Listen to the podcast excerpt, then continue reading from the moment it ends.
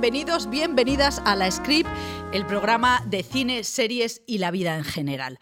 Recomendaciones Express. Se ha estrenado esta semana la segunda temporada de Russian Doll de Natasha eh, Lyon. Esta, mm, no iba a decir millennial, no, es post-millennial porque ya está un poquito talludita para ser millennial. Eh, en la primera temporada era una serie de bucle en la que ella mm, amanecía todos los días en su cumpleaños y moría todos los días de su cumpleaños. Y en esta segunda temporada se mete en el metro y aparece en los 80. La verdad es que a mí aparecería en el 2 de mayo, pero no voy a seguir contando. Otra que se ha estrenado también en HBO Max es la tercera temporada de Barry, este actor que, mm, bueno, este asesino que quiere ser actor. Y eh, mi mayor recomendación, lo que más me ha interesado esta semana, es eh, la, nueva película, la nueva serie de David Simon, que es La ciudad es nuestra, es otra vez la vuelta a Baltimore, eh, muy de Wire. Ahora, bueno, pues está analizando una banda de policías corruptos, que evidentemente todo está basado en hechos reales. Y eh, ya sabéis lo que dice David Simon, fuck the audience. O sea, le importa un comino que seáis audiencia, eh, que necesitéis cliffhanger y tal. No, él va a su ritmo y solamente hemos podido ver la primera, pero ya iremos comentándola. Tengo a mi lado a una mujer súper glamurosa yo sospecho que muy rica a juzgar por sus gafas de sol. Es Celia Montalbán. Pues mira, vamos a hacer un repaso. Yo voy a hablaros así de las series pelis y docus donde se enseña del dinero de verdad, los ricos de verdad. Porque tú dices, ay, no sé qué serie, pues el de Modern Family, el padre, que... No, no, no, esa persona le ha ido bien en la vida, no es, no es clase alta, no son estos ricos de los que yo quiero hablar. Mm, son gente que en una cena te regala un huevo Fabergé que cuestan, no sé si 100 millones eh, cada huevo. Te hablo de eso, gente que no gasta abrigo porque no pisa calle. Porque ellos es como, no, yo voy de casa al chofer, del chofer al evento que vaya, no necesito abrigo. Yo esto lo he conocido, gente ¿Ah, así. Eh, gente que se va a Japón a comer eh, pez globo a ver si se envenenan porque se aburren, ¿sabes? O sea, porque pueden gastárselo y porque es un mal muy grande eh, de la clase alta, que es el miedo al aburrimiento. Entonces hacen excentricidades como muy locas, porque si, eh, cuando tú ya no tienes un motor en la vida, que es conseguir cosas, eh, alcanzar objetivos... Ir en metro a trabajar. Claro, ya, ya es como, ya no sé en qué gastarme más el dinero, no sé qué mm, barbaridad hacer. La pionera, para mí, en la historia del derroche, de este dispendio, de esta frivolidad, es María Antonieta. María Antonieta. Y ella en una carta suya dice, mi mayor miedo es aburrirme. Realmente ella era como, bueno, yo necesito comprar más diamantes. Claro, como tampoco tenía inquietudes intelectuales, ya se aburría de los bailes de la ópera de máscara, se aburría de comprarse diamantes, de renovar el palacete de verano. Entonces era como siempre esa insatisfacción. pero la película de Sofía Coppola daba miedo. Daba miedo. Mira, a mí esa película, que yo eh, os recomiendo la biografía de Stefan Zweig, que te cuenta el personaje, que eso es una delicia, y la película de Sofía Coppola, que me parece un pelín hortera. No me gusta lo de la música, como... la criticaron mucho porque ella misma se considera que era una María Antonieta del cine. Eh, sí, es un, pelín hortera, pero está muy bien contado el personaje. Y está muy bien enseñada eh, todo ese derroche. Una cosa muy bonita que dice Stefan Zweig de María Antonieta es que para ser realmente puro en tu derroche, en tu gastar, en esa superficialidad, tienes que ser ignorante del mundo. Tienes que ignorar por completo que hay gente pobre, que hay gente que sufre, que hay gente, hay problemas políticos. Entonces a María Antonieta le venían a decir, eh, tienes que ser consciente de lo que está pasando en Francia la otra vez, por favor. a, mí no me, a, mí me calientes la cabeza que yo tengo que comprarme otro bollo, nuevo rosa, ¿sabes? Porque estoy muy Es verdad que era rosa todo. todo Como tú, eres un poco María Antonieta. Yo hoy vengo un poco María Antonieta, un poco Nadelvi, un poco María Antonieta. Entonces, eh, me gusta esta cosa de que tienen que ser un poquito ignorantes de, de la vida. Entonces, no se mezclan, claro que no, porque si se mezclan y de verdad toman conciencia de lo que pasa en la vida. Es un paso más de lo que hay ahora. O sea, ella no es una Georgina de la vida. No, porque Georgina viene un poco del arroyo. Sí. Entonces, Georgina, a mí me encanta, tiene esa cosa como más choni, y esa gente vive el dinero de otra manera. Lo disfrutan muchísimo, pero no tienen esta cosa de verdad que a, que a nosotros nos atrae cuando lo vemos en el cine o en una serie, porque es una marcianada, es una rareza, es otro mundo, te lleva a otra galaxia, es drogadura porque realmente te evade y te hace soñar, porque es gente donde no hay ni una pequeña grieta en su conciencia de esto que estoy haciendo no está bien. Porque si ya tienen conciencia, ya, por favor, más no me remueva cosas. Más series. Mm, ¿Por qué nos gustan? Por eso, por ese atractivo, por ese soñar. Mi madre esto lo explicaba muy bien, que yo a lo mejor le decía, vamos a ver una peli de Ken Loach, imagínate mi madre. Pues, yo para ver lo que veo en el barrio cada día no voy a ir al cine. Muy bien, claro. Claro, esto está la versión de mi madre y luego hay una peli preciosa que me recomendó nuestro Larry La Raya. No me acuerdo del director ni nada. Larry, ¿cómo se llama el director? Preston Sturges. Los viajes de Sullivan, que es preciosa, es un director de cine que dice, yo hago películas como muy blanquitas, muy de la felicidad, no sé qué, estoy harto, quiero contar una historia con conciencia social, con denuncia, los productores horrorizados, en plan, pero ¿qué dices tú si además es un niño pijo, que no sabes nada de los pobres? Totalmente. Y el tío dice, es verdad, no sé nada de los pobres me tengo que embarcar en una aventura y hacer una inmersión en este universo, me disfrazo de mendigo y me voy a, pues, a vivir esta experiencia. Que hay un asistente que le dice... Em, eh, disculpe, ¿por qué va así vestido? No sé qué. Dice, porque le cuenta el proyecto, dice, no me parece bien, no me gusta que se burle de los pobres. Y además, con todos mis respetos, esto a los pobres no le interesa. Claro. Los pobres no quieren ver la vida de los pobres. Esto le interesa a los ricos morbosos que se acercan como si estuviesen mirando un zoológico. Entonces también yo a veces con eso es como gente de no, la conciencia social, digo, mira, eso se lo permite la gente que está en una posición acomodada. Los viajes de Sullivan, que era del año 41, o sea, em, empezaba la guerra mundial y, la ves ahora y es como si nos estuvieran hablando de este momento. Totalmente actual. es, la película más actual de, de, vamos, es brutal. Entonces, eso, me parece que hay un poco de eso, de superioridad, eh, de elitismo intelectual, eh, socioeconómico, de la gente de no, no, la gente quiere ver historias de gente pobre. No, la gente pobre quiere ir al cine, quiere ver una serie, una película, porque quiere soñar, porque quiere droga. de hecho, es que a Ken Loach no le ven los pobres, que es uno de sus problemas. Pues las películas de Ken Loach que tienen más eh, éxito son las comedias, eh, tipo la de Cantona, la de Buscando a Eric, o la de los borrachos que robaban whisky, que en las que mete la comedia, porque el, drama duro. O el, el pisito, el verdugo, ¿sabes? Pues son comedias donde realmente hay un, hay, una, hay un drama social, hay denuncia. ¿Sabes quién ha entendido esto muy bien? Que me encanta. Pedro Almodóvar, porque él dice, yo pongo a la protagonista de mi película, que es una fotógrafa, eh, en paro, madre soltera, de Dior, de Gucci, las sillas de su casa, que lo sé yo bien porque está buscando réplicas de 100 euros, cuestan como 2.000 pavos cada silla. Bueno, estás hablando de madres paralelas, que es verdad que es súper heavy porque está parada y le dice Penélope Cruz a Milena Smith, ¿tienes niñera? Que es un término que yo casi me caigo me caigo. Claro, pero es como, vale, drama social con ropita de Dior. Bueno, venga, vale, me lo como.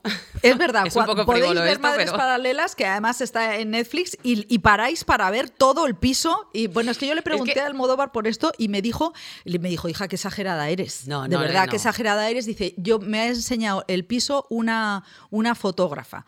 O sea, eh, si yo vi una chaqueta que lleva ella, Penélope, que dije, qué bonita, me suena que la he visto en el Berska. Pues no, era de Dior. Claro, hombre, es que las chicas de... Bueno, no, es de Chanel. Es que no me parece mal, de verdad. Es como, bueno, pues todo es bonito, el arte es bonito, la decoración es bonita. Bueno, es un poco frívolo, pero eh, insisto en que, digo, así sí. Vale, eh, ricos de verdad, ¿de qué hablamos? Porque tú dices, ah, tiene siete coches, tiene dos mansiones, como... No, estamos hablando de muchísimo más.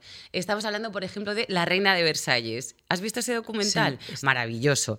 Pues es una señora que se quiere hacer la casa más grande de Estados Unidos que sea una réplica del Palacio de Versalles, pero mirando a Disneyland porque ella, su sueño es cada noche ver los fuegos artificiales del parque. O sea que es una choni hortera. es como, claro, quiere ver como, como el anuncio de Disney, ¿no? que Es, ese, ese, castillo que cada día. Entonces, la, la, directora, que me encanta esta tía, se llama Laura en Greenfield. Luego tiene otro documental que se llama Generation Wealth, que también es pues, de un libro de fotos que hizo ella de familias súper ricas en China, en Rusia. Entonces, ella durante todo el documental de la reina de Versalles no sabe exactamente por qué son ricos, no sabe a qué se dedica el marido. Se entera porque luego llega la crisis de 2008, eh, la familia se va a la quiebra, la casa, por supuesto, bueno, no voy a hacer mucho spoiler por si lo queréis ver, La Reina de Versalles. Es un documental bastante alucinante de... Pero una de las cosas que dice esta directora de La Reina de Versalles, que me parece muy interesante, es que dice que en el fondo todos haríamos lo mismo. O sea, que hay una, o sea, que, hay una compulsión y que en realidad todos intentamos hacer lo mismo a diferente, a nuestra escala. Puede ser, puede ser. Es verdad que, claro, la gente que tiene que trabajar para conseguir lo suyo no tiene esta cosa de no tiene este tiempo. Si tuviésemos ese tiempo, porque todas esas necesidades están cubiertas, pues seguro que nos daba por ser un poquito horteras, un poquito excéntricos y un poquito de me, lo voy a gastar. También se pueden tener un poco de inquietudes intelectuales, también los hay, pero bueno. Em, Seguimos. Aprovecho, meto cuña rápido del otro documental de, de esta, de esta mujer, de Generation Wealth, porque hay una cosa que me gusta muchísimo. Claro, por ejemplo, son familias chinas muy ricas, pero que no tienen esa familia bien. No tienen ese, mm, esa cultura de ser rico y cómo manejarse. Entonces van a clase. No hacen me lo cursos. creo, no me lo Hombre, creo. Generation cursos- Wealth, me lo voy a apuntar. es maravilloso, les dan cursos de cómo se pronuncia y, y están ahí. Duce, Gabbana, la otra no, Dolce y Gabbana, de cómo se pronuncian las marcas, de cómo se lleva el bolso, de cómo te tienes que poner el pañuelo, cómo comerles. Son ricos, pero no saben comportarse como tales, entonces imitan un poco esa aristocracia más europea y tal, y les dan clase. ¡Qué maravilla! Es maravilloso también. Generation Wealth, de la misma directora. Claro, contaba que ella no sabe muy bien a qué se dedica este hombre, el de la reina de Versalles. ¿Por qué? Porque a los ricos de verdad no los vemos. Claro. No se mezclan, no están en ningún sitio donde vayas a ir tú. Si salen en el Ola, no son ese tipo de ricos de los que yo estoy hablando. Si enseñan su O casa. sea, el Ola no. eh, no es. eh, ya es- No, y aquí esto lo explica muy bien. En Museo Coconut, eh, la serie de los chanantes. De los chanantes, ¿Te sí. acuerdas que hay un personaje que es Ernesto Sevilla, que se llama Zeus, que su madre es Carlos Areces y son dos pijos? Pero él es como un mamarracho, un chaval así que no se entera de nada. Y un día va a su club, porque todos tienen un club, Claro. y por error Club. se mete en el comedor de clase media alta, que no es el suyo. Entonces ve que tienen que elegir entre postre y café, que el aire acondicionado no está justo a la medida que ellos quieren, entonces tiene como una crisis de... "Ah, No todos son como yo, no todos son como nosotros. Entonces eso es importantísimo, gente a la que tú no veas. Muy importante también que no abran puertas. No, eh, son gente que no abre puertas y que no camina. No, no se abre su propia puerta. Piensa en Succession. Es Intenta verdad. imaginarte a alguno de los personajes abriendo una puerta de un coche, abriendo la puerta de... Siempre hay alguien que les abre la puerta.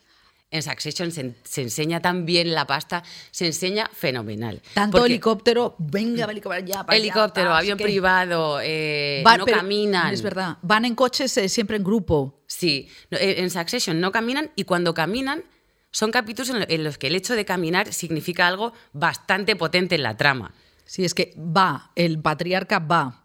Y, y porque pues, eh, en uno es que, bueno, no voy a tampoco contar cosas, pero esto es bastante... eh, me gusta Succession porque eh, no hay un ejercicio como muy elaborado y consciente de enseñar el dinero. El dinero está, es un protagonista más, pero como discreto. Sí, Es- totalmente, es normal. Y ya compra, sí. voy, a, voy a ir terminando, pero sí que mm, donde me gusta, donde se mezcla muy bien y se entiende muy bien como el universo rico, el universo, el universo pobre, son en series y películas donde hay una relación entre el servicio y los señoritos.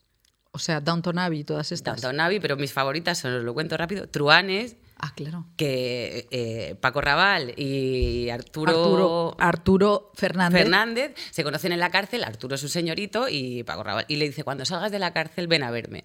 Y el otro lo cumple. Y entonces va a la casa del señorito y es esa relación eh, criado, servicio, señorito. Roma, que me parece que es una peli donde Preciosa. se enseña de una manera exquisita esa relación entre el mundo de la clase más acomodada y el servicio. Parásitos, que también lo habéis visto todos, que también se enseña muy bien los dos mundos. Parásitos es una cosa, una de mis hijas dijo, mamá, qué bien que vivimos en un piso, porque me da mucho miedo pensar en, la- en los sótanos donde vive el servicio. Eso es maravilloso. Claro, porque te la van a o sea, no tenéis ca- casoplón con eso, pues mejor, porque en la parte de abajo se esconden cosas horribles. Y Maid, la asistenta, que también es, bueno, eh, una de las personas para la que ella trabaja, es una persona bastante rica, pero acaban teniendo una relación bonita. Entonces, bueno, a través de esas historias me parece que sí puedes empatizar bastante. Es como, te puede atraer todo ese universo de riqueza y no sé qué, que es esta parte que decimos de evasión, pero conectas bastante más con esa diferencia de clase, con esa Y explícame social. dónde sitúas tú las Kardashians y Georgina. Lo tenía puesto como en realities de gente rica. que ¿Por qué lo hacen? Porque esto, esta clase alta de verdad que te hablo yo, como los de Trust, no sé qué, no harían ese tipo de realities. Jamás. Muchas veces son eh, de origen un poquito choni, y entonces les vuelve locos lo de hacer esto. Otras veces es porque de repente el cash no está fluyendo en la familia y esto es una manera de ganar dinero.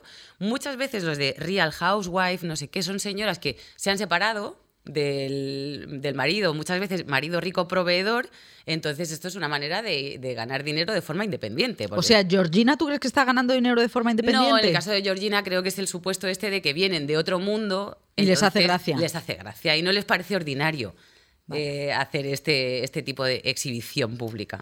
Bueno, pues Celia, muchas gracias. Voy a tirar mi camisa después de esta. Eh, Tírala o hacemos, yo que sé, una bandera para el 8M, que también tiene un color así apropiado. No, es que ya ha pasado el 8M, estamos en abril, casi ya pegandito. Pero ahora otro, María. Bueno, eh, le digo adiós a Celia, que es mi diosa y mi guía. Eh, Muchas gracias, Celia. Y seguimos con la script en la que no creas que vamos a tener solamente tu referencia. Eh, hoy vamos a hablar de los ricos. Quiero eh, sentar el tema. Hoy vamos a hablar de los ricos y además de Celia vamos a recibir a un gurú de, lo rico, que, de lo pijo, que es eh, Patricio Alvar González, que es familia de Berlanga. pensamos que es una especie como de sobrino o nieto del marqués de Leguineche. Yo estoy tan, tan enamorada de esa persona y de su personaje. Pues vamos a desnudarle ahora, a ver, eh, le vamos a quitar el batín de seda y después vamos a recibir, que ya le tengo aquí, está entrando ya por la puerta, a,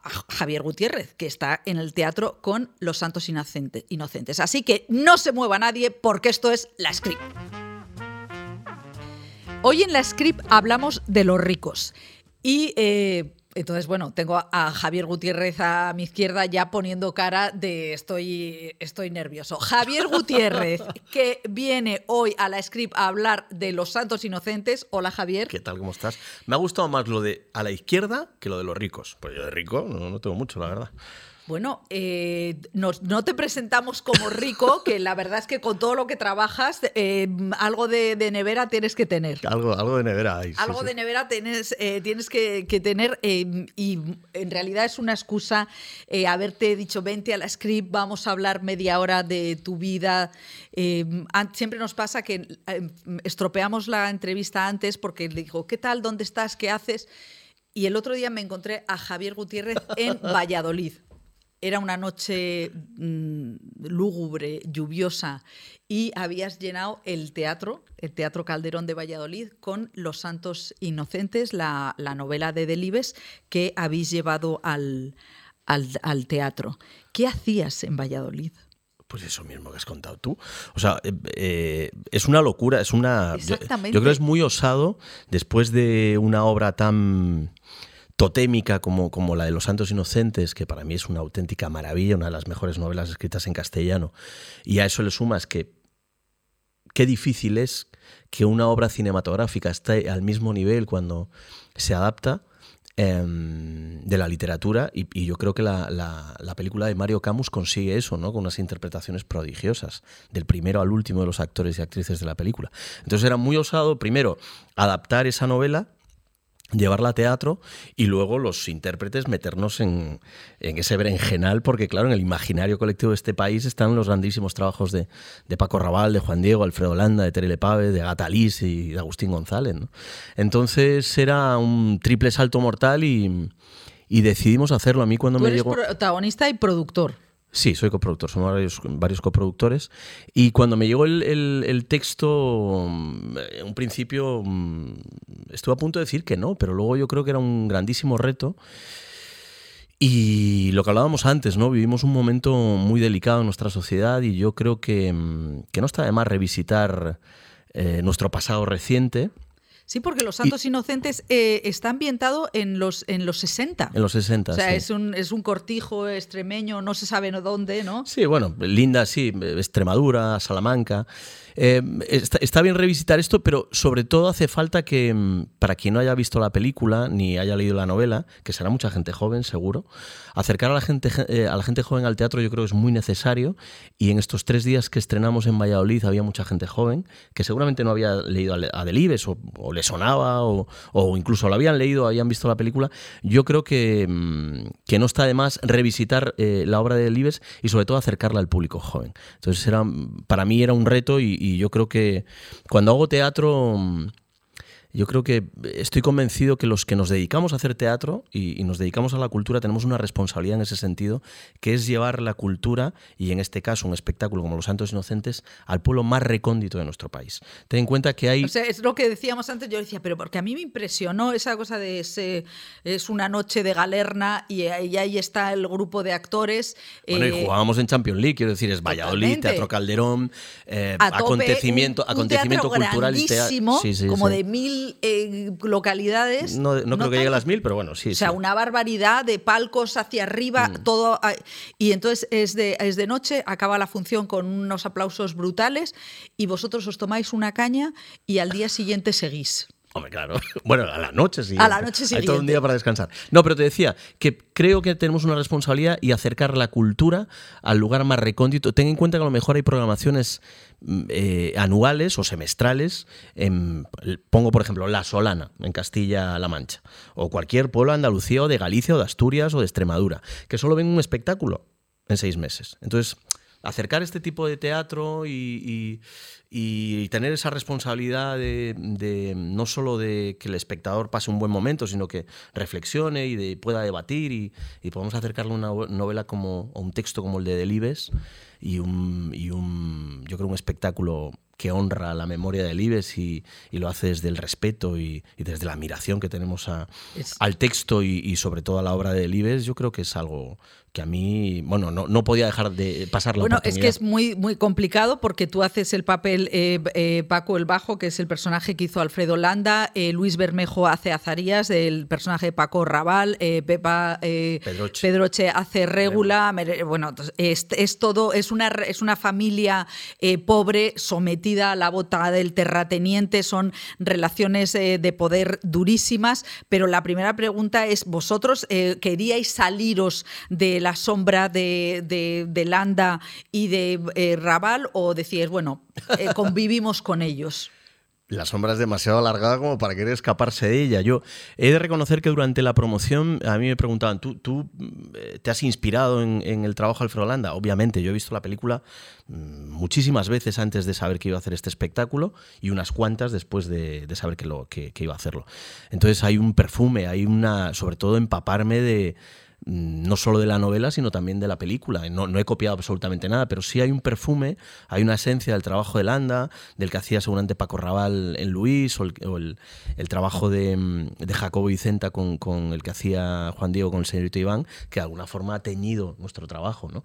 Pero mm, también nos acercamos sin ningún complejo de inferioridad y sacudiéndonos un poco esa sombra alargada de la que hablábamos y, partiendo de nosotros mismos. Quiero decir, yo hago mi Paco el bajo, igual que cuando he interpretado a Macbeth, hago mi Macbeth. Hmm. Mm, eh, hay una espada de Damocles que son los actores anteriores que han hecho a Macbeth, pero yo no puedo competir con eso. Yo hago mi Macbeth, yo hago mi Paco el bajo y me acerco, como te decía antes, con la mayor humildad, el cariño, el respeto al, trabajo. Y estoy seguro que muchos espectadores querrán ver a, Alfredo Landa ahí y habrá otros que dirán, pues, pues prefiero el trabajo de Alfredo Landa, pues ya está, no pasa nada tampoco. Bueno, me parece tan maravilloso lo que, lo que hizo Landa, Raval y Juan Diego que, no queremos competir con ellos siquiera.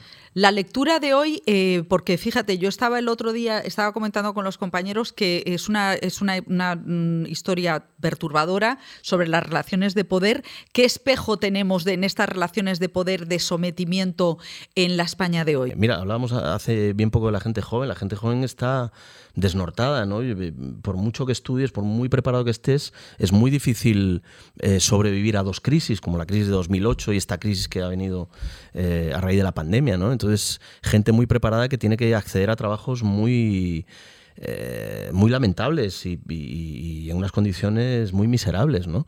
Y sigue habiendo eh, empresarios, cuando digo empresarios, que se me entienda, por Dios, hay empresarios muy decentes y, muy honestos y hay otros empresarios que, machacan a los trabajadores y se valen de pues, pues eso, de la miseria en la que vivimos ahora mismo y, del mundo tan, tan atroz que nos ha tocado vivir. Y, y, yo hablo desde una atalaya privilegiada, pero sé de gente joven que lo está pasando realmente mal. Yo te miro y, veo a Landa, a toda esa generación, y, me pregunto, tú de pequeño, tú, tú ¿cómo veías esa generación de cómicos? Porque tú eh, eres un cómico de Carromato, muy de Fernán Gómez, o sea, eres un cómico de Carromato que, que te apuntas a, a ese bombardeo que es... Fíjate, María, que yo cuando llegué a Madrid Eh, yo, una de las razones por las que yo eh, decidí hacerme actor fue por el viaje a ninguna parte, porque me, eh, era como una obsesión la que yo tenía de formar parte de esa familia de cómicos, de poder visitar ciudades, de evidentemente no soy gilipollas, no con ese tipo de privaciones, em, a ser posible en unas condiciones mínimamente, bueno, que se podían exigir para viajar y, para, y para hacer teatro, pero durante muchísimo años yo nunca tuve la idea de hacer teatro ni de hacer televisión, o sea, teatro, perdón, eh, televisión o cine, y de hecho mm, yo cuando llegué a Madrid eh, mi, mi objetivo era eh, vivir del teatro. Y durante muchísimos años estuve haciendo teatro. A raíz de, de mi encuentro. El, viaje en ninguna parte, bueno, también es que quiero un poco hacer didáctica con los, eh, eh, con los espectadores y las oyentes más jóvenes. La película de Fernando Fernán Gómez, que es que eso es la vida, una compañía, subida en un carromato, pasando las canutas. Que por cierto, Ramón Barea la ha dirigido hace poco y, ha subido también a los escenarios mm, la temporada pasada, creo.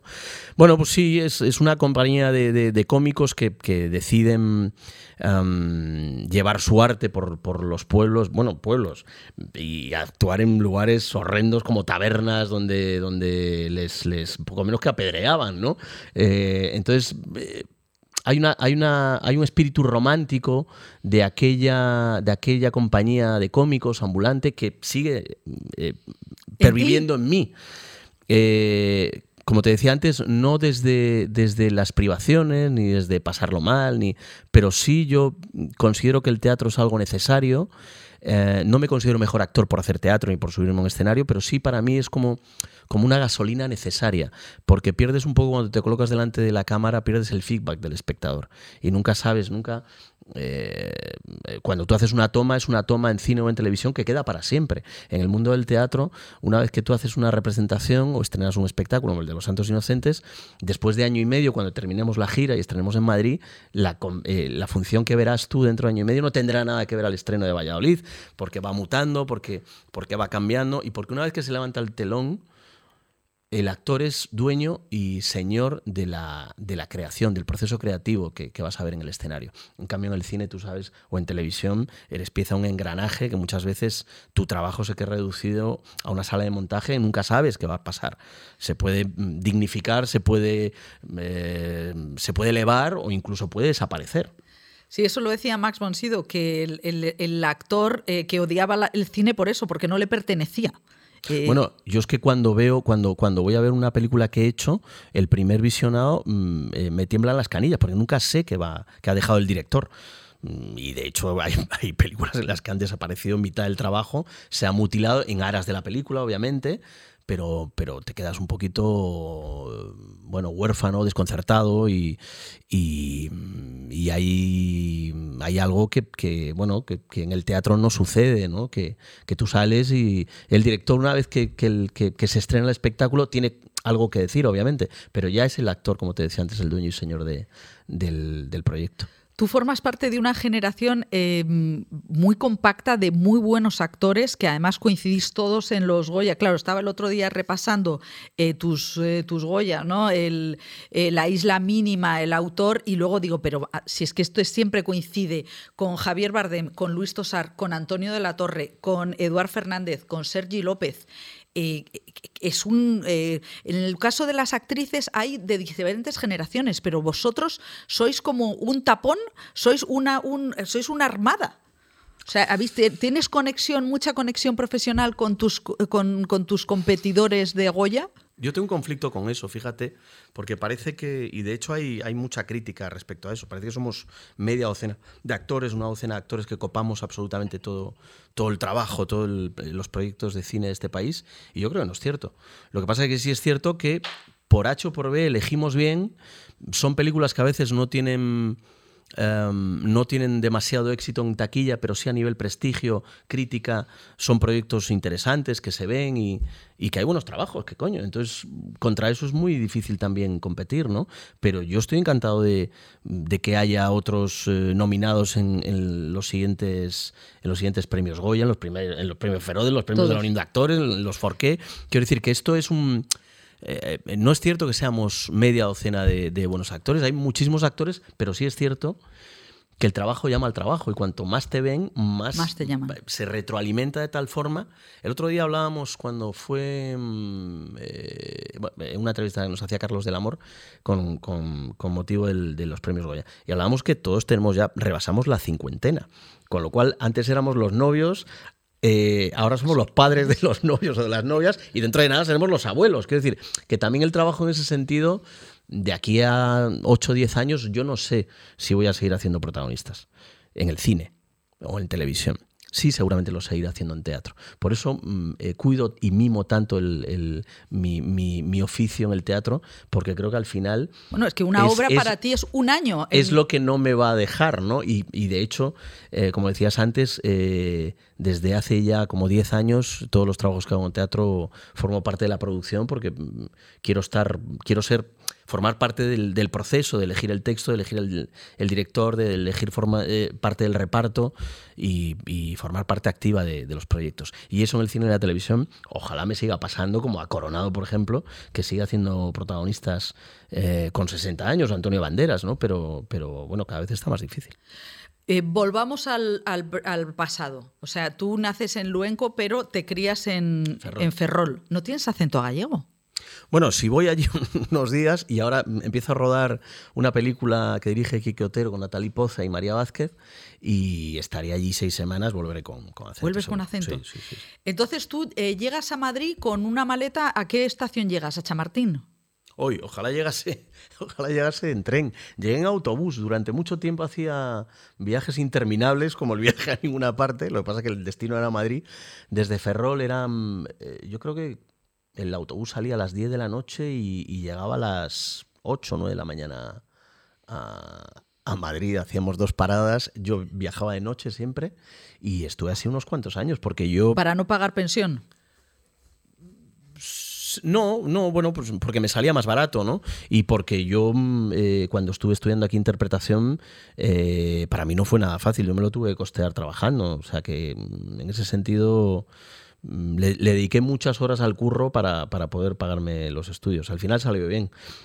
Mm, para, para, para gusto de mi madre, mi madre estaba muy disgustada con ¿Ah, esto de que yo fuese actor, sí, sí. Yo creo que sigue pasando, ¿eh?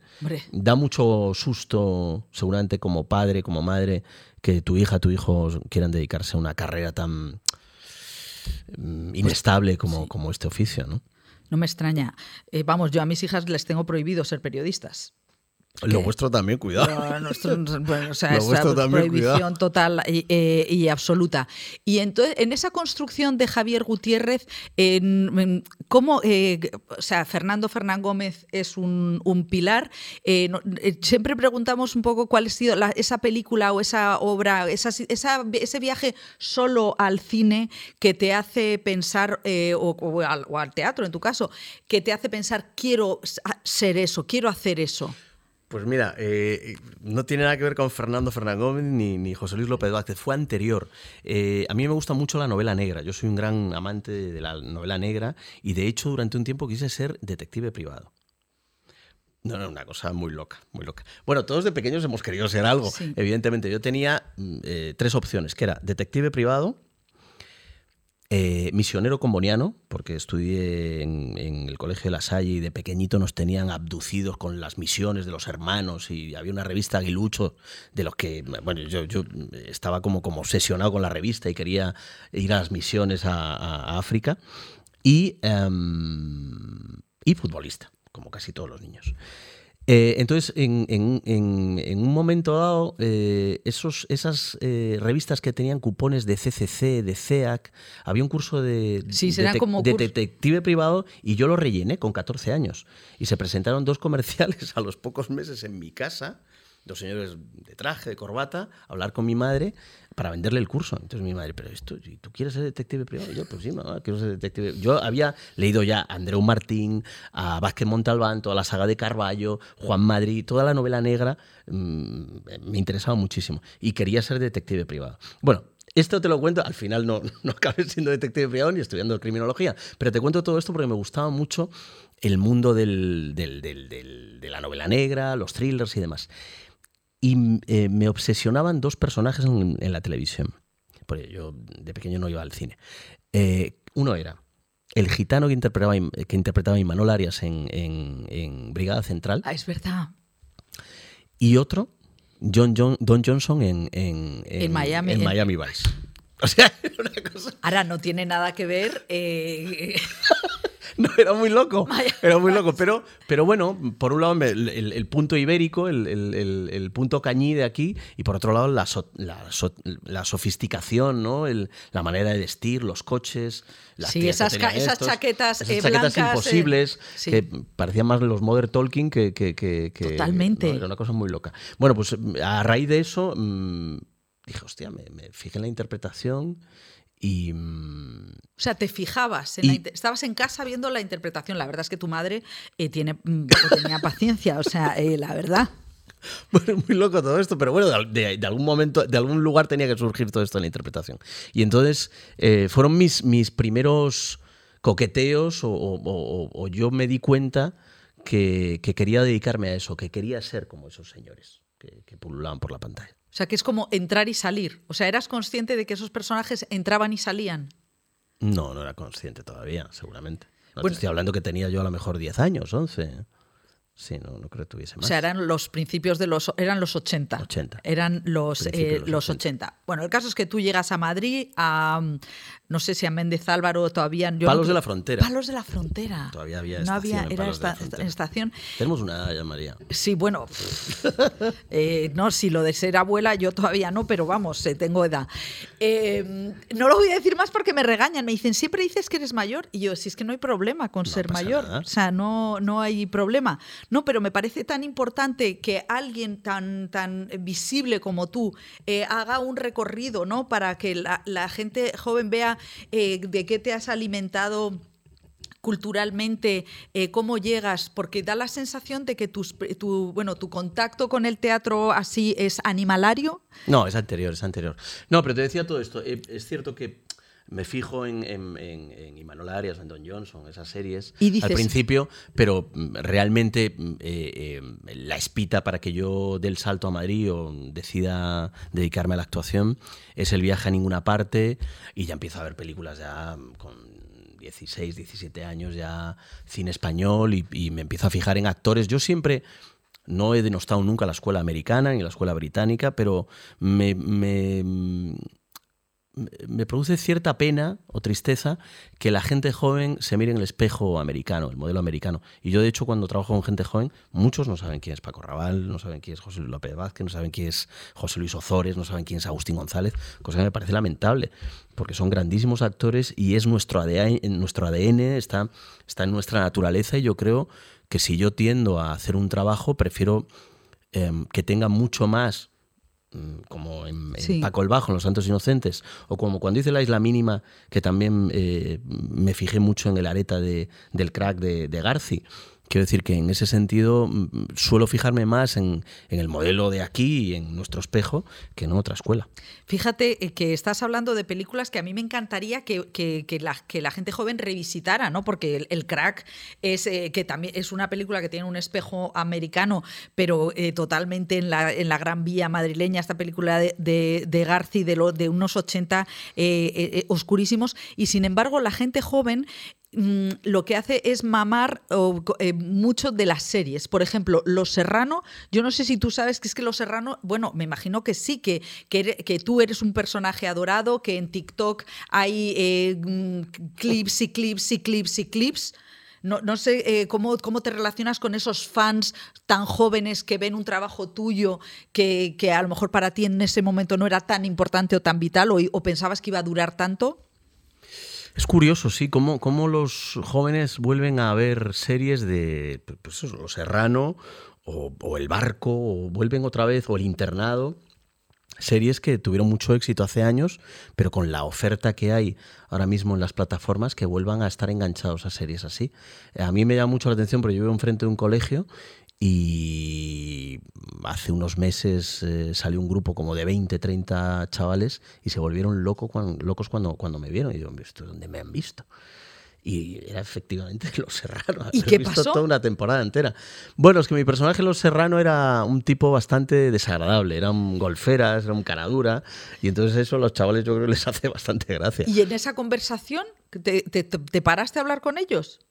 No, no demasiado. No, no tampoco había mucho que hablar. Me dijeron, oye, tú eres el de Los Serrano, ¿no? Muy bien, muy bien. Crack o no sé qué. No, no, no hablamos mucho más, no. No, claro, mucho más que debatir, la verdad. No, claro, es que tú tienes esas, esas apariciones así eh, súper populares, ¿no? El águila, águila roja. Eh, y luego como un... Pero Águila Roja, fíjate, Águila Roja fue una... Un, trabajo que a mí me dio muchísimo, muchísimo. Más allá de la popularidad, porque Águila Roja era una serie, yo no apostaba absolutamente nada por ella, había una Biblia absurda. Lo que pasa es que eh, Daniel Écija es un hombre que sabe mucho de la ficción en este país y es uno de los grandes creadores de, éxitos como Médico de Familia o Los Serrano. Em, hizo una cosa tan rocambolesca que acabó por funcionar, pero era un tipo que era una especie de kung fu en la edad del, siglo de oro, ¿no? Español. Entonces, y yo era, pues, pues bueno, una especie de Sancho Panza muy pegado a la tierra que conectó mucho con, con el público. Y a mí eso me ayudó muchísimo muchísimo más que Los Serrano a, entender la popularidad y a manejarme con, la popularidad. Y gracias a eso también fue cuando yo comencé a, producir teatro y gracias a mi, a mi trabajo en la televisión mucha gente se acercó. O sea, en esa época producías, ¿qué producías en esa época? Pues mira, eh, producía en esa época Elling, una novela noruega de la que hubo película que dirigió Andrés Lima con Carmelo Gómez. Eh, dirigí también los, o sea, produje los Macbeth con Carmen Machi, que una versión gallega del Macbeth de Shakespeare, del que te hablaba antes. Eh, bueno, produje como cuatro o cinco espectáculos durante mi periplo en, Águila Roja, fueron siete, ocho años. Bueno, es que, claro, eh, tú tienes entonces una personalidad, no sé si hiperactiva. yo soy un yonki del curro, sí, sí. ¿Ah, ¿Eres muy yonki? Sí, sí, sí. Bueno, claro, ya te digo. yo llego a mi casa y cuelgo el traje, quiero decir, en ese sentido, Stanislavskiano hasta cierto punto. Quiero decir que no, no, no soy un tipo obsesivo con, con, el personaje, pero sí con el trabajo. Sí. Y, me gusta, en ese sentido, soy, soy muy de, liana, ¿no? De, no, no soltar una cosa para tener otra ya. Pero habrá veces que te has encontrado con cuatro lianas. Sí. O sea, mano, pie, tal. Porque claro, eh, yo estaba, el otro, cuando te encontré en Valladolid, digo, eh, modelo 77, porque claro, Alberto Rodríguez, que es la, isla mínima, que no sé si también fue otro hito en tu, en tu carrera. Sí, no, no, más, yo creo que fue un salto cualitativo en mi carrera, porque yo venía a hacer mucha tele mucha comedia, estaba emparentado con eso y me costaba mucho, en teatro sí había hecho ya trabajos dramáticos. Argelino. Argelino o Hamelin, que fue Premio Nacional de Teatro, una obra de Juan Mayorga dirigida por Andrés Lima con Animalario. Y, pero sí me costaba mucho que me viesen como actor dramático en, cualquier proyecto. Y, y, yo veía, veía películas que pasaban delante de mis ojos y decía, coño, yo podía haber hecho ese personaje. Hasta que Alberto Rodríguez y y Eva Leira y Yolanda Serrano se fijaron en mí para, una prueba y, y bueno, tengo mucho que agradecer porque gracias a ese trabajo luego han venido trabajos también importantes, dramáticos, que si no, no sé qué hubiera sido mi carrera. Seguramente seguiría haciendo comedias y, y habría transitado por otros lugares que no tendrían nada que ver con la carrera que llevo ahora. Eh, bueno, porque es verdad que a partir de eso también entras en la fase Goyas, que, son esas películas de prestigio, ¿no? Eh, con Cuenca, que es el autor, son eh, la hija que este, este año, y vas a hacer, bueno, has hecho, has rodado ya Modelo 77, que también es de Alberto, Alberto Rodríguez. ¿Cómo es este director? Que también lo utilizo para recomendarla, que por si acaso la gente no ha seguido mucho la carrera de Alberto Rodríguez estamos en, una fase, eh, todas las semanas Manu, que es guionista y yo, vemos las novedades y es abrumador. O sea, yo digo, nunca he visto tantas cosas, claro, o sea, tanta avalancha, tanta oferta. Eh, intentamos parar en este programa, lo que intentamos es parar y decir, bueno, que si alguien no ha visto eh, La Isla Mínima es la entrada a ver el mundo de Alberto Rodríguez. Bueno, ya hay un, ya hay un universo, Alberto, en Siete Vírgenes, en Grupo 7 eh, incluso si me apuras en el traje, ¿no? Un efecto Pilgrim. Eh, yo creo que es uno de los directores más en forma de este país y, y como actor te coloca en un lugar muy interesante porque te da muchísima información, ensayas absolutamente toda la película. Eh, esto es muy importante cuando, cuando hay un, dinero en la producción para los ensayos, se agradece mucho y luego se nota mucho a la hora de, rodar en el día a día. Y él ensaya toda la película, eh, es un director con el que hay que trabajar desde la honestidad, no te pasa una, no puedes tirar de trucos, no, no, no le engañas, es muy listo. Y luego es muy trabajador y muy, muy concienzudo en lo que hace, muy profesional, muy exigente consigo mismo y con todo su equipo. Y bueno, y así le salen las películas que le salen, ¿no? O sea que Modelo 77, que se estrenará en otoño, he visto, es la película que ganará el Oscar en el 23, el Goya en el 23. o no, no sé, no, no, sé, no sé qué hay, no sé qué hay para, para estrenar. Seguramente habrá muy buenas películas. Ahora mismo vi la de Jaime Rosales, ¿no? Ahí, ahí seguramente como, como casi todos los años, seis, siete películas que pueden optar a, a ese premio. Pero seguramente estará en, entre ellas porque ha hecho un grandísimo trabajo. Yo mm, pocas veces le he visto tan contento, Alberto, con, con el resultado de la películas el resultado de la película de Modelo 77 que habla, eh, como siempre él, y, en eso yo creo que está algo emparentado con la Isla Mínima, porque además de ser un thriller hay un contexto político-social. Estamos hablando de finales de los años 70, hubo una fuga en la cárcel Modelo de Barcelona, se llama la, la fuga de los 45 y tiene que ver con el surgimiento de una coordinadora de presos en lucha que se llamaba Copel, que su objetivo era dignificar la vida de los, de los presos en las cárceles españolas. No, no hay que olvidar que, que la mayoría de los presos que había en las cárceles por aquel entonces, la mayoría, no digo todos, pero una gran mayoría, eran analfabetos, era gente poco pudiente, era gente que le caían unos marrones impresionantes por, como al lute por robar una gallina. Y acababan pues toda la vida en, la cárcel. Fuerte, ¿eh? Entonces, habla de, la fuga de dos, de dos compañeros, que somos Miguel Herranz y yo. Y en esa, hasta incluso en eso tiene que ver con la, con la isla mínima, ¿no? de una pareja de protagonistas, de dos amigos, de dos compañeros que hacen, que hacen todo, toda la película juntos. Y yo creo que va a ser una película importante el año que viene. Pues, jo, qué, ganas. Eh, nos decías que tú vas de liana en liana em, y que... Mm, ¿Qué, ves? ¿Tienes tiempo para ver series? Eh, Claro, hay muchas hayas, tocado o, algo, piedra. muy, muy poca cosa. Veo, veo muy poca cosa, muy poca cosa, porque tengo dos hijos, estoy currando eh, constantemente. Me gustaría ver. La verdad es que envidio muchísimo a la gente. Acabas de hablar de que, es imposible ver todo lo que hay. Envidio muchísimo a la gente y me, me frustra mucho porque se habla de proyectos, de, de películas, de series, de. Y yo digo, ¿dónde coño saca el tiempo la gente? Porque yo no tengo tiempo para ver casi nada, de verdad, casi nada. Bueno, normal, ¿no? bueno, ya. Pero veo muy poquito, muy poquito. o sea, no, de, en el tren eh, de camino a Huelva y vuelta, lees. Leo porque soy un purista. O sea, mm, eh, yo cada vez que veo a alguien ver eh, una película o una serie en un móvil me, me pongo de mala leche. Haya cada cual que, que, lo vea donde quiera y que haga lo que le dé la gana pero yo creo que a mí me, enerva un poco, me parece un poco de falta de respeto hacia nuestro trabajo. Bueno, pues eh, no me Pero que lo vean donde que lo vean, que, lo vean, que, lo vean. Sobre todo que lo vean. Sí, y que luego lo piensen, ¿no? Que también eso es bonito, eh, que las películas... Pero mira, hemos hablado de la, de la, de la, de la isla mínima o, no sé, cualquier película, el, la del perro, la de Jane Campion, quiero decir, películas con esa fotografía eh, yo creo que se merece verla, si no una pantalla grande, eh, si no la tienes en casa, ir al cine. Yo creo que en ese sentido, igual que te hablaba antes de nuestro oficio, yo creo que tengo un espíritu romántico y no se puede perder eso, María. Hay que, hay que volver a las salas de cine. Evidentemente hay películas que se pueden ver en casa, pero hay otro tipo de cine que, y sobre todo que necesitamos que la gente vuelva al cine. Necesitamos que no se pierda esa comunión y entiendo que después de una pandemia y de un momento tan grave como el que hemos vivido, de alguna forma también hemos vendido nuestra alma al diablo, los que nos dedicamos a esto, y ahí están las plataformas eh, generando muchísimo trabajo y, estrenando proyectos muy importantes, pero por otro lado no hay que olvidar que hay unas salas y que hay que volver a las salas y que el cine yo creo que está hecho o se concibe para ver unas salas oscuras. Sí, ese silencio, esa, ese, ese, ese, reposo. Hay algo de litúrgico que, que, que, yo me niego a que se pierda. ¿no?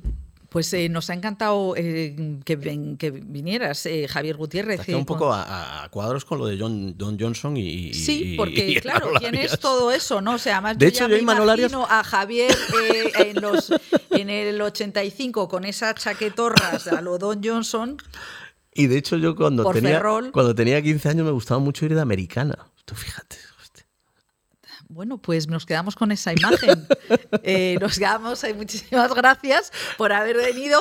Eh, mirar en el teatro de vuestra ciudad cuando, se, cuando aparece el carromato de los santos inocentes. Por favor, no os la perdáis, porque yo creo que, y más ahora en este momento en el que, evidentemente, acabamos de hablar de ver cine, de ver televisión, pero la experiencia en directo de ir a un teatro yo creo es algo maravilloso y, los actores que, que, interpretamos los personajes de Libes estamos felices porque decir eso está a la altura de Shakespeare, de Molière.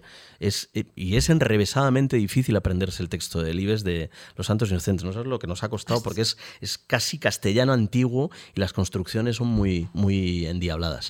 Pero vale la pena solo por ir al teatro, porque hay que volver al teatro, hay que volver al cine y más siendo un Santos Inocentes de Libes. Pues a ver quién te dice a ti que no, porque pues nada. Bueno, pues eh, lo dejamos aquí. Muchísimas gracias, eh, Javier, y seguimos con la script.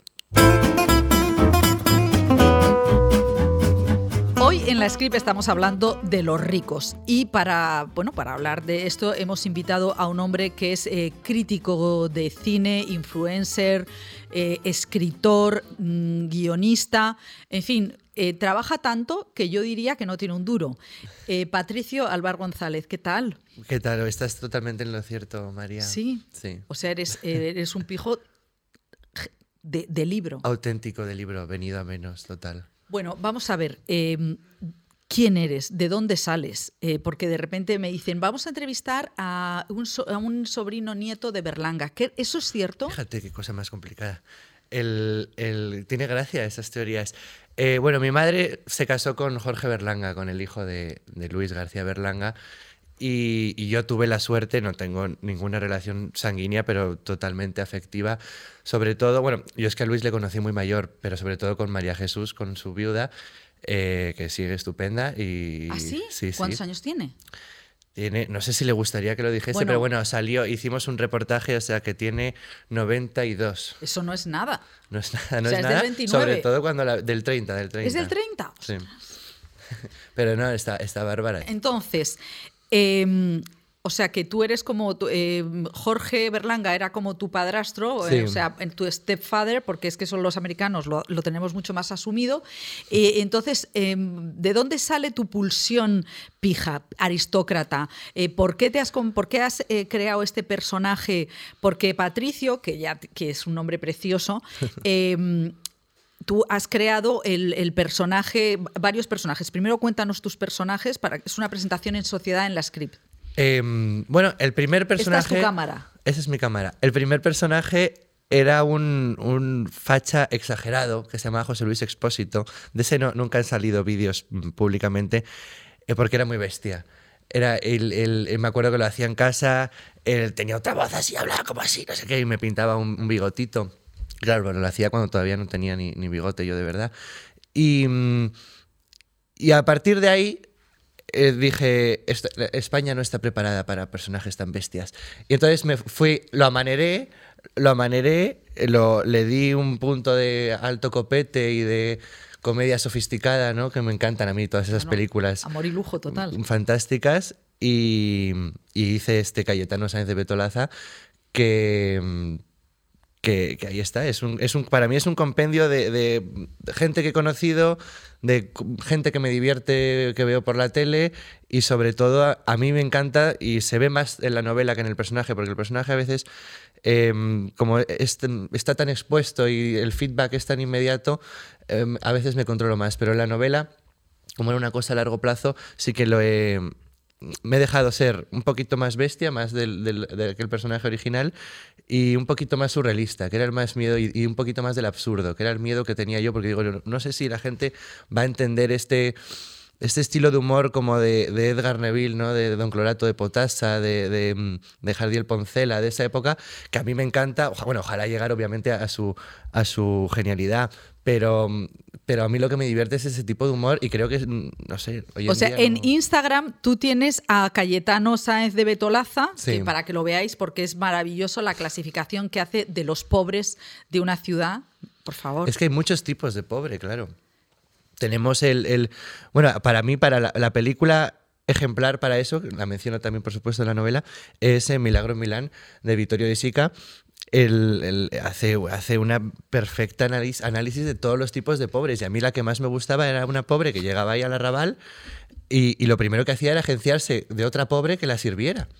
Y digo, ya, es que es fantástico, o sea, están, están eh, y, entonces digo, pues aquí tenemos igual, no es lo mismo el pobre rumano que te vende pañuelos, que el negrito de la farola del, día, que eh, no, sé si se pueden decir marcas del supermercado. Te puede decir todo, a ver si nos patrocinan, aunque si dices tú esto no lo sé.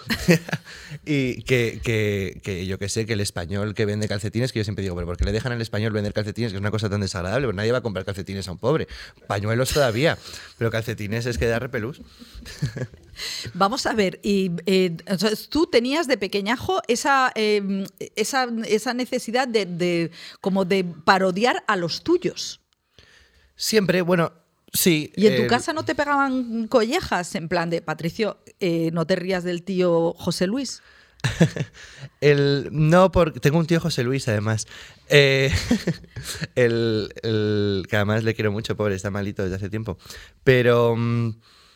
No se veía tanto como, como que me estoy riendo de, los míos, porque además tampoco es que sean los míos directamente, o sea, las personas es una caricatura tan exagerada y tan que, al final no tiene nada que ver con, personas reales. Pero es verdad que yo creo que a, lo que es la aristocracia y la gente bien que dicen, tienen más facilidad para reírse que, que, los contrarios, ¿no? O sea, si yo hubiese hecho un personaje que puedo hacerlo también Em, más, no sé si decir de izquierdas o, más de... No, se trata de izquierdas, porque también tenemos la Gauche Divine y todos estos eh, socialistas o sea, que, te queda, tienes que entran dentro de la parodia. tienes galería, ¿eh? Claro, claro. Entonces, yo creo que les hay les cuesta menos reírse porque, porque están un poco como por encima de todo, ¿no? Que es lo que les, lo que les distingue. Le, se ríen de todo porque, porque se creen que están por encima de todo y eso yo creo que es uno de los puntos claves para hacer humor con ellos y es fantástico, ¿no? Porque, claro, la gente muchas veces no entiende porque dice, pero estás con uno, estás con otro. Yo es que no estoy con nadie. O sea, yo estoy... A mí lo que me gusta es hacer reír y, yo, obviamente, todo lo que hago es porque me divierte a mí, si no... Bueno, yo he visto una entrevista tuya en Gameplays que es maravillosa porque era un programa dedicado a los pijos. Pijos se hace o se nace en el que hablabas de un tipo de pijo que es el de putibox y yo no he entendido nada. El putibox. El Putibox no es una definición mía, es de, de Josie, no sé si sabéis quién es, un estilista eh, muy divertido. Estábamos en una fiesta y, fui con unos amigos y me decía él, ¿cómo son tus amigos Putibox? ¿no? Que, les que me, hizo mucha gracia, porque claro, tan, tan, tan como es él, tan exagerado y tan tal. Y yo creo que se refería a, pues a esta gente que visten todos como de una manera muy con el chale, el fachaleco que llaman eh, los mm, ¿Cómo se llaman? Los, um, los chinos. Los chinos, pero apretados, pitillo, que le horrorizan a, a Josie. Y, y, que obviamente votan a Vox y que lo van diciendo y que te sacan el carnet de Vox a la primera de cambio. Y están orgullosísimos, además. Eh, y, son, y es ese tipo que yo no sé si es tanto un pijo como, como dije que era un pijo por, por decir, por rellenar el programa. Pero, pero yo creo que es más un, un tipo de, de, persona y de, y de ideología que, que además cansa, cansan, cansan. Pero a, a Joe sí le divertían. No, no, es maravillosa. Eh, la clasificación de Putibox lo veo clarísimamente. Eh, también, bueno, lo del fachaleco me parece un, género en sí mismo que, que, pareció como una broma juvenil, pero ahora todos los señores mayores llevan fachaleco. ¿Me explicas? Bueno, sí, no sé si todos los señores mayores. el, el Ahora se ha puesto de moda llevarlo mucho por debajo de la americana, ¿no? ¿Y eso qué te parece? El chaleco. No sé, a mí me parece una absurdez, quiero decirte, donde esté un jersey de toda la vida. Yo es que tengo trabajo con, con una amiga de mi madre que hace jerseys de cashmere. Me parecen muchísimo mejores que, que chalecos y tonterías de esas. Bueno, eh, hemos, eh, eres, eh, eres portentoso y hablemos de cine, porque tú has estudiado, bueno, eres joven, eres muy joven. Tengo 22, cumplo 23 en septiembre. O sea, eres del 2000. Del 99. Eres del 99. Del siglo pasado, aguanto. Eres del siglo pasado. Tienes ese, te has enganchado ahí. enganchado. Yo tengo el sueño que no pudo hacer mi tatarabuela de vivir en tres siglos. A ver si lo consigo. Igual, igual, llego, a, igual llego a los 80 años y digo, qué pereza, y, pido la eutanasia como Alain Delon. Pero, pero en principio me, me divierte lo de vivir en tres siglos. Es un poco, te imaginas, eh, pero tú tienes, hay que cuidarse mucho, ¿eh? Sí, sí, no, por eso yo creo que no, y además me va a dar pereza. Tú tienes, no, pero no tienes pinta de vicioso. No, No, no, no soy especialmente vicioso. Champán. Champán y, muy de vez en cuando, además. ¿Ah, sí? Sí. Madre mía. Bueno, ayer he salido de fiesta, no sé si se me nota mucho, porque fui a, fui a ver el, Real Madrid y como perdió, no soy del Real Madrid, pero bueno, yo me apunto a, un bombardeo. Y, y, como perdió, pues luego dijimos, vamos por ahí a un sitio horrible lleno de chopet, que dice mi personaje. El chopete es tremendo. Eh, eh, ¿Fuiste a un palco o cómo vas tú al fútbol? No, no, jugaban en Manchester. Fui a, fui a un restaurante de un amigo mío ahí en, Castellana, al lado del Bernabéu. ¿Te relacionas con pijos? O sea, ¿tus amigos son pijos o son de Podemos o son de la, del Lagos Divino? ¿Quiénes son tus amigos de verdad? No, tengo un poco de todo. El, desde luego yo creo que mis amigos Hombre, es que depende de quién lo mida. Yo creo que los pijos de verdad nunca dirían que mis amigos son pijos. Los, que, yo considero pijos de verdad. Y luego también es que yo he salido con, unas chicas que para mí me parecen unas chonis tremendas nos hemos encontrado con unos canis terribles y me han dicho, ¿y esta pija dónde va? digo yo, por favor, pero si esto es lo menos pijo que he visto en mi vida. Pero bueno, o sea, que para eso que el medidor al final está muy... Eh, obviamente para ese señor mis amigos serían pijísimos, claro. Bueno, es que estábamos hablando antes con Celia entre lo de la gente, la gente bien, bien, los chonis. O sea, ahora mismo vivimos una especie de fiesta, ¿no? O sea, porque hay chonis que no quieren ser eh, o sea, no quieren imitar el look aristócrata. ¿No ha habido una traición? No, porque esos me parecen los mejores y los más. O sea, a mí me parece. Lo que me parecía horrible es que pretendiesen ser una cosa que, no van a conseguir ser nunca. No, no tanto aristócrata como, como. Es que son tantas cosas, es una manera de, comportarse, de, tal. O sea, eh, yo conozco gente que nace, nace en un barrio humilde, tiene una, familia humilde de toda la vida y ganan dinero y al final lo que hacen es comprarse el mejor piso del barrio humilde, pero siguen viviendo en el barrio humilde y, con esa gente. O sea Qué coherencia, ¿no? Con esa gente, has dicho con esa gente. Claro, con, bueno, con, claro, con, esa, gente de toda la vida. Con esa gente, con esa gente de toda la vida. Bueno, y entonces háblanos, porque eh, nos estaba comentando hoy Celia Montalbán el, cine de pijos, de, ricos y tal, pero ¿qué ven realmente los pijos? ¿Qué series ven los pijos ahora? Yo creo que ven cosas muy pereza, ¿eh? O sea, sí, no. Es un titular, cosas muy perezas. Sí, los, o sea, yo. Mm, pero porque la gente, porque la gente en general ve cosas muy pereza. Yo, o sea, se ponen de moda unas cosas. Tienes que ver esto, tienes que ver esto. Veo eso y digo, pero qué aburrimiento, me voy a volver, yo qué sé. Yo ahora estoy viendo Shameless, que no la había visto en, entera en su, en su día. Bueno, no ha acabado todavía, de hecho. y la gente pija es que no, no sé lo que ve. Yo creo que el, se quedan viendo eh, Telemadrid las películas de vaqueros de por la tarde y 13TV y esas cosas que les ponen. Que a veces de repente te, de repente te ponen maravillas de, de John Ford y de el, el, ahora no me sale, esta de, John Wayne, el, el, irlandés. La, la, ah, sí, la taberna del irlandés, esas cosas que, les, que, son fantásticas. El hombre tranquilo. El hombre tranquilo también. Claro, que, que yo creo que se quedan ahí descompuestos después de la tertulia de, de 13TV y, y es lo que ven. O sea que no ven Succession, no ven Trust. No, además yo creo que si ven Succession les parecería una cosa, dirían, pero, pero qué tontería, por favor, si no, no somos, esto está fatal hecho. O sea, el, porque además yo Succession es de, es de verdad que no, no, no, conseguí entrar en ella. Me la han recomendado mucho y siempre me dicen, no, tienes que verte la primera temporada entera y luego ya, eh, y luego ya es fantástica. Y digo, ya bueno, pues tengo que verme cuatro capítulos. Yo he llegado hasta Pifostio en la, caja, en la casa de putas, que es un capítulo que digo yo, voy a llegar hasta ese capítulo porque me gusta el título. Pero nada, pero no me, no me engancho. Y el, el, mm, el cine, las series aristócratas, bueno, antes era más el, el cine de James Ivory, que era la, esa, ese placer de ver. Es fantástico. Claro, ese, eh, y ahora es The Crown o Downtown Abbey. Eh, ¿Qué es lo que piensa realmente la gente bien de toda la vida viendo esas películas en, eh, esas, en las que hay gente, aristócratas bien entre ellos más el servicio? Yo creo que eso, yo creo que ese tipo de películas les encanta. Les, o sea, mi, abuela no es aristócrata, pero es, es fan de Downton Abbey. Yo me acuerdo desde pequeño que íbamos a ver Downton y además me cogía y me decía, tienes que ver arriba y abajo, que era una de mi época, que era fantástica. Exactamente. o sea, que, que, mm, yo creo que sí, que, que les divierte mucho y, mm, además es que están muy bien hechas y, muy... The Crown también, también la veo mucho con mi abuela. El María Jesús, por ejemplo, él es más de escándalo. Le encanta escándalo y cosas de abogados y esas cosas. ¿Y em, te sientes, o sea, te gusta tu papel de pijo? o algún momento vas a hacer una mutación?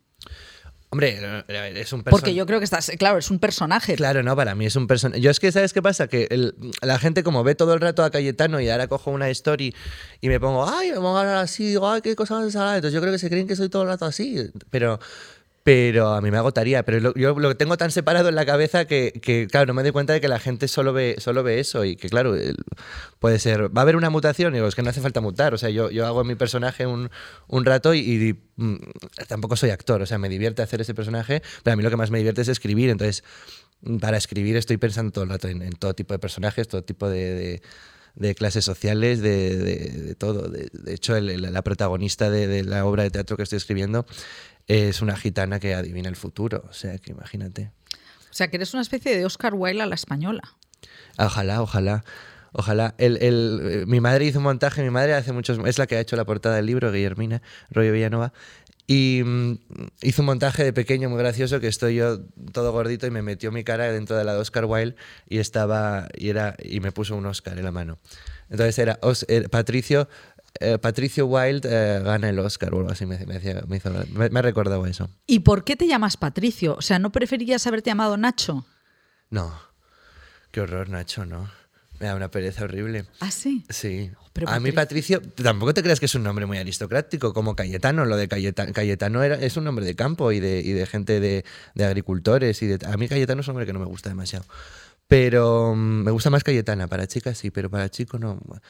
Y, Patricio me gusta. Eh, en, mi, yo nací en una época que todo el mundo me hace la gracia de Bob Esponja y de Don Patricio, o sea que. El, cantante, que es que ya nos hemos hasta olvidado de Don Patricio. Exactamente, ya nos hemos olvidado. Bueno, eh, pues Patricio, ha sido un placer eh, tremendo recibirte. Nos pareces un, bueno, pues eso, un personaje a seguir. voy a pues pedir a Espasa tu libro. Pídelo, por favor. Por favor, conservados ya me encargo yo de que te lo, te lo dedico. Para antes Ay, sí, por favor.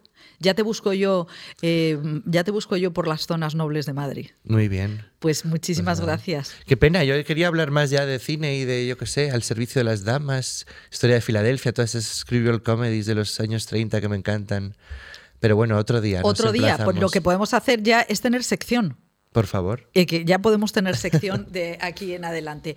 Bueno, pues muchas gracias, Patricio. Eh, cerramos ya la script y volvemos la semana que viene con cine, series y lo que la vida nos proponga. Hasta luego.